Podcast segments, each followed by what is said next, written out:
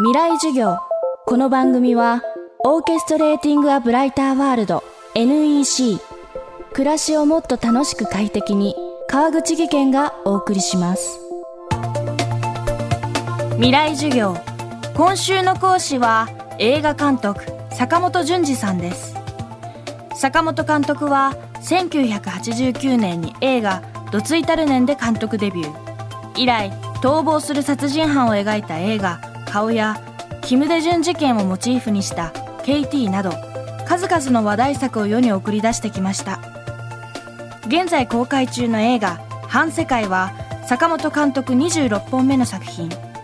人生の折り返し地点39歳の男が主人公です。未来授業1時間目テーマは39歳の肖像。この「反世界」という映画は自分で脚本を書いて演奏しました、えー、まずその世界観が日本の片田舎の小さな町の市政の人々の映画と。でこれは、ま、前作の「エルネスト」っていう映画でキューバ2ヶ月ロケもう困難だらけでで、まあ、言えば自分の、まあ、越境して映画を撮るんだっていうチャレンジは、まあ、やりきったと。地元に戻ろうと。うん、日本に戻って三重県は 僕の地元じゃないんですけど、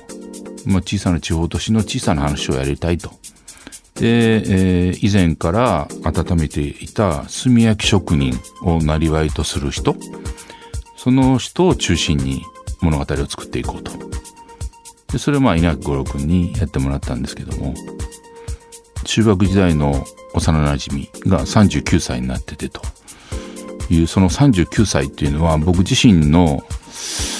その年をなんかいろいろ思い出してやりました。ちょうどその藤山直美さんと出会った年なんですね。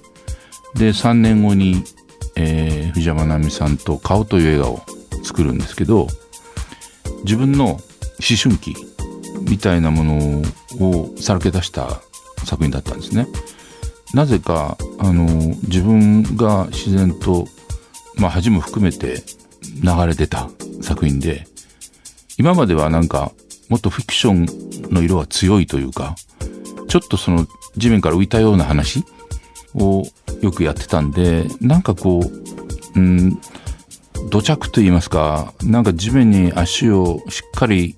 踏ん張った上で撮った作品で、で、それは僕のその40代に影響を与えましたね。あの、普通の人々を撮るとか、名もなき人々を撮るみたいなことで、えー、風紀淳さんと玉萌えというのをやったりとかですね。そういう意味では、なんか、新たな、まあ、道を見つけたっていう、そういう作品でしたね。で、それをまあ39で発想できたからこそだと思うんですけどね。で、40代で何か違った自分を見ようと思うと、30代後半でスタートしないと間に合わないと。そういうことも思ってた38区ですね。だからこの映画の39歳という設定は自分の39歳をヒントに設定しました。映画「反世界」は海と山に囲まれた地方で炭焼き職人をする39歳の男コウが主人公物語は幼なじみで元自衛官の英介が地元に帰郷するところから始まりますまあ、幼馴染3人の話の時に、やっぱり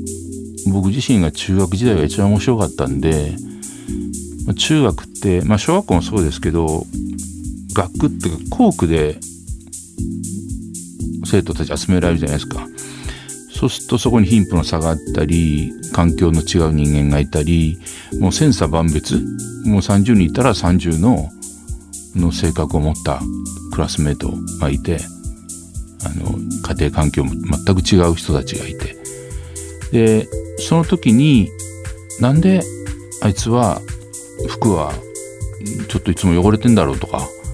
そんなことも含めてなんでっていうのをたくさん覚えたんですよ。答えが出ない、うん、でなんかその答えの出ないことに日々ぶち当たるのはその中学時代だと思うんですよね。不思議で疑問なんだけど自分で答えを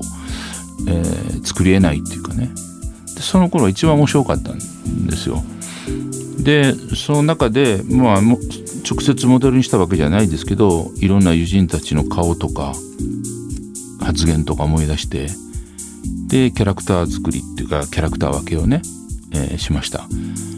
まあそういうことやったのは初めてだったし自分プラス自分がいた環境の自分が見聞きしたものを取り入れていくっていうのもね初めてだったんで。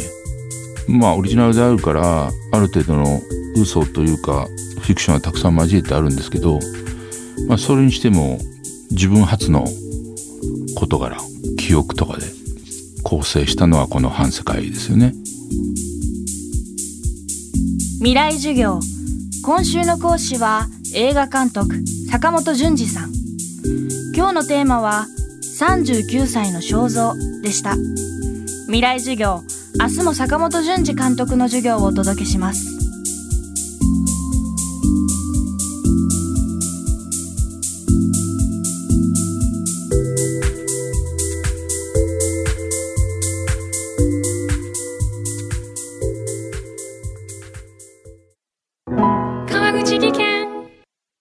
階段での転落大きな怪我につながるので怖いですよね。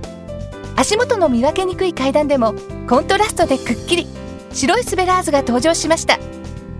皆様の暮らしをもっと楽しく快適に。川口技研のスベラーズです。未来授業。この番組はオーケストレーティング・ア・ブライター・ワールド。NEC 暮らしをもっと楽しく快適に。川口技研がお送りしました。